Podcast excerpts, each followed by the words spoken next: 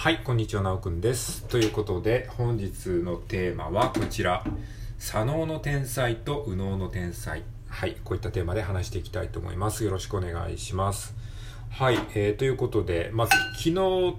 昨日っていうか、あの、今日か、今日の、えー、明け方ぐらいに、えー、収録で1本あげたのがですね、あの左利きの人はなんで絵が上手いのかみたいな収録あげたんですよね。で、左利きの人って、僕は右利き、ちなみに僕は右利きなんですけども、左利きの人ってなんか本当に天才的に絵が上手い人が結構多いなって、まあ僕の個人的な体験から思っていまして、結構 YouTube とかでその作画配信とかさ、その絵を実際に描いてるところを見れるあの動画とかがあるからよく見てるんですけど、で、今までだったらさ、絵って完成品しか見れなかったじゃないですか。だからどういう風に描いてるかっていうのはなかなか見れなかったんですけど、そういう動画とかで、あの、作画の様子とかを見ると、やっぱりね、絵の描き方というかね、その、どう描いてるかが見えるので、すごい勉強になるんですけど、左利きの人は、なんとなくね、こう、感覚的に描いてる人がね、すごい多い印象があるんですね。その絵の描き方もいろいろあってさ、あの、本当に設計図をさ、緻密に作って下書きをして、当たりを取ってってさ、本当にあの、えー、建造物を作るように、あの、こう、作る絵を描く人もいれば、えそういうの全くなしで、本当に一発書きでさささっと描いちゃうような人もいたりするわけで、それはもう十人十色なんですよね。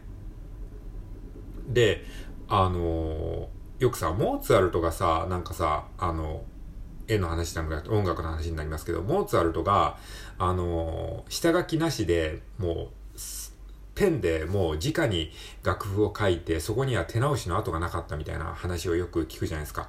で、モーツァルトもちなみに左利きだったらしいっていうね、話があるんですけど、まあそんな感じなんですよね。それの絵のバージョンみたいなね。絵、絵もさ、普通だったら、普通だったらっていうか一般的にはさ、ちゃんと下書きをしてから書きなさいとかって言うけどさ、もうさ、ほんとスルスルスルっと書いちゃうような人がいて、なんかそういうのを見るとさ、まあ、僕はさ、そういうのができないから、もうめちゃくちゃかっこいいなって思うわけですよ。その下書きもなしにさ。で、下書きもなしに書くことはできるけど、あの、下手になっちゃうじゃないですか、普通は。でも、下書きなしなのにもかかわらず、本当に下書きを書いたよりもうまいぐらいな、なんか、下書きを書くとさ、ぎこちなくなるじゃないですか。なんか、あの、すごい、なんか、たどたどしい感じになっちゃうというか、みたいな感じになるんだけど、下書きなしで、本当に伸び伸びと書いてるんだけどめっちゃうまいみたいなね、そういう、なんかさ、感じにすごい憧れるわけなんですよね。で、さあ、あの、まあ、昨日も話したんだけど、昨日っていうか前回の収録でも話したんだけど、まあ、ショコタンいるじゃないですか、中川翔子さんね。ショコタンも左利きなんですけど、まあ、あの人は本当にまあ、僕が思う、あの、左利きの天才みたいな感じの典型的なタイプの人だと、まあ思うんですけど、もう本当になんかね、あの、下書きなしでね、もう一発書きで絵を描くんですけど、あれもなんか YouTube のショコタンのその、イラストを描いてる動画たくさん上がってるので、見てほしいんですけど、もうね、あの、ショコタンは目から描いてんですよね。えー、キャラクターの目から描いて、そこから輪郭を描いていくっていうね、これもう普通にこう、絵を、あの、絵の描き方みたいなものを調べた人とかわかると思うんですけども、目から描くってあんまりこう、推奨されない描き方なんですよね。えー、普通だったら、まずその、体全体のバランスを当たりで取ってから、で、顔の真ん中に十字線を引いてからみたいな、そういうやり方が推奨されるんだけど、もうそうじゃないですよね。本当に。で、目から描くってね、子供とかさ、絵絵をさ、よくわかんない、えー、人が描くやり方なんですよ。なんでかっていうと、目は一番さ、みんなが描きたい部分じゃないですか。でも、それをやっちゃうと、大抵ね、バランスのおかしい絵になっちゃうんですよ、普通は。だから、あの、当たりを先に取ってとか、顔を十字線で描いてとかって言うんだけど、それをやると、あの、確かにバランスのいい絵は取れ、描けるんだけど、ぎこちなくなっちゃうんですよね。その辺がやっぱり絵描きのこう悩みなんですけど、でも、しょこたんは、あの、目から描いて、本当に子供が、あの、描いてる時のまんまで、絵を描いてんだけど、しかもそれでいてバランスが取れた絵が最終的にできるっていうのがね、あれは本当すごいというか、なんかね、もう脳内であらかじめ頭の中にちゃんと完成図が見えていて、それをなんかなぞってるだけで描いてるような、なんかそんな風に見えるんですよね。だからそれを普通の人はなんか水色の薄い鉛筆で当たりを描いたりとか、えー、薄い鉛筆で下書きを描いたりするんだけどそれがもう頭の中にすでにあるみたいななんかそういうのが特にこう左利きの人にそういうセンスが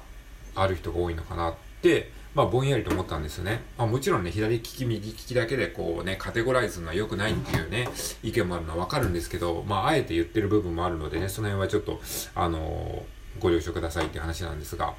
て思ったんですよね。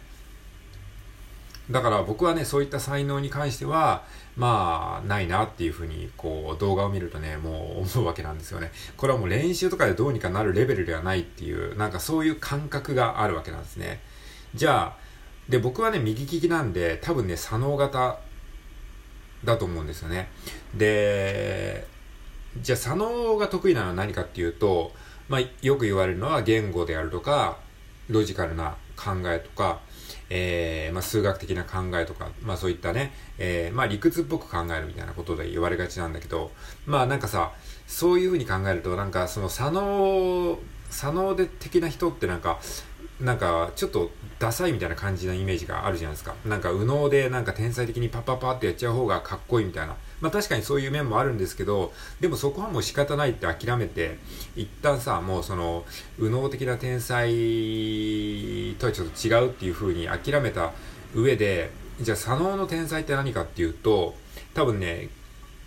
言語を操ったりとか、ロジカルな考えをするっていうことは、結構左脳が得意なことなんじゃないかなって思うんですよね。だからまさに今僕がやってるように、なんか自分の思ってることを言葉でこう、紡いで表現するっていうのは、多分ね、左脳の得意分野だと思うんですよね。だから僕は結構こうやって、あの、ラジオトークでペラペラペラペラ喋ってるのは、多分それはなんか、えー、絵を描くことに置き換えると、何にも見ずに、あの、スラスラと絵を描いてるみたいな、そういう感じのことに近いと思うんですよね。だから、わかんないけど、その喋るのが苦手な人とか、うまく言葉で表現するのが苦手な人にとっては、そうやって、あの、何も見ずにペラペラ喋るっていうことが、なんか、あの、すごいっていうふうに思う人もいるかもしれないなって、ふと思ったんですよね。だからそれはさ、自分が当たり前にできてることだからあんまり自覚はないんですけど、なんかそれがなんか左脳のなんか得意分野なのかなと思いましたね。つまり、その言語化するというか、概念を言語化したりとか、物事をロジカルに考えたりとか、うん、なんかそういうこと。で、僕はなんかどっちかというとそういうことが好きなのかもしれない。好きなのかもしれないし、得意だから好きなのかもしれないけど、でもさ、あんまりさ、そういうのさ、今のこの現代社会においてさ、さっきも言ったように、あの、あんまりかっこいいとされてないからさ、自分ではどっちかというと逆にコンプレックスなんですよね。そういう、あの、物事を理屈的に考えてしまったりとか、えー、なんか何でも言語化しようとするっていうのが、うん、あんまりこう、かっこいいっていう感じがしないんですよね。だから、うん、なんかその、右脳的なセンスがある人に憧れちゃうというか、これもまあないものねだりかもしれないですけどね。で、昨日ね、ライブ配信やってたんですけど、あの、ライブ配信でね、ちょっとピアノを弾くっていうライブ配信も定期的にやってるんですけど、でそのピアノを弾きながらね、まあ、曲を見ながら曲の練習してるんですけどこの曲がどういう風な、え、構造になってるかっていうのをライブ配信の中で、あの、論理的にねこう説明してたんですね。僕音楽理論が好きで結構音楽理論勉強していた時期があるのでその曲の仕組みとかを理論的に解説するのが結構、あの、好きなんですけどで、それをやってたらね、なんかすごいテンション上がって楽しくなってしまって、あの、あっという間に時間が過ぎちゃったんですよ。まあ、つまり何が言いたいかっていうと、やっぱり僕ね、その理論的に何かの構造を解説、解説したりとか、分析したりっていうのが結構好きなのかもしれない。だから、その、例えばそれを絵に応用するとしたら、えー、人体の比率が、えー、人体の比率が、えー、2分の1、3分の1、えー、手手からどこまでの位置が3分の1でとかそういうふうに理屈っぽく構造を分析して考えるのは結構好きなんですよねだからなんか右脳的なその直感的な天才にはなれなかったとしてもそういうふうに左脳で 分析したりとか、えー、何かを言語化したりとかっていうそういう才能を使えばなんか自分のそのいいところを活かせるんじゃないかなっていうふうに思ったんですよね。うん、だからなんか誰かに憧れるとかそういうことではなくて自分の得意なことは何なのかっていうことをちゃんと見極めて、えー、それをね生かすっていう風に考えた方がいいのかなっていう風に思いましたね。だからそれは何だろうあのそういう圧倒的な才能がある人の才能に触れると逆にこう気づけるというかさもうそのもう右脳的に天才な人が描く絵にはさ、もう絶対叶わないっていうのはさ、動画を見るとわかるんですよね。だからそういう時にそこで勝負するんじゃなくて、で、自分の得意なことは何なのかっていうことを考えて、あ、自分はその、えー、どっちかというとその言語化したりとか、えー、何かこう物事を分析したりとか、えー、構造として見て、それを、えー、理論的にこう解説したりするのが好きだなっていうふうに、まあ、気づけるんですよね。したらじゃあその部分を伸ばして、まあ自分にできることをやっていけばいいんじゃないかなっていうふうに思ったんですよ。うん。っていうね。だからまあ、その、右脳的な天才に憧れつつも、そうはなれないなって思った時に、じゃあ左脳的な人間はどう生きるかっていう、まあそういう話をね、ちょっとね、えー、まだうまくまとまってないんですけれども、してみましたね。うん。だからこういう風ななんか漠然とした考え、なんかぼんやりとしてるけど、それを言葉にうまくできないっていうのを言葉にするのが僕は得意だし、そういうのが好きなんですよね。だから今僕は自分のその才能というか、あの、を活かしながらですね、こうやってラジオ投稿してるわけなんですよ。っていう、まあそういうことなのかなって、まあ思いましたね。まあもちろんそれもね、あの、才能って言いましたけど、それが僕が超絶うまいかって言ったら、まだまだっていう部分ももちろんあるんだけど、でもなんか、えー、その、右脳的に直感的に絵を描く能力よりかは、多分僕は言語化能力の方が、えー、どっちかというと秀でてるっていうことなのかもしれないなって思いました。はい。ということで、えー、左脳の天才、右脳の天才という話をしました。ありがとうございます。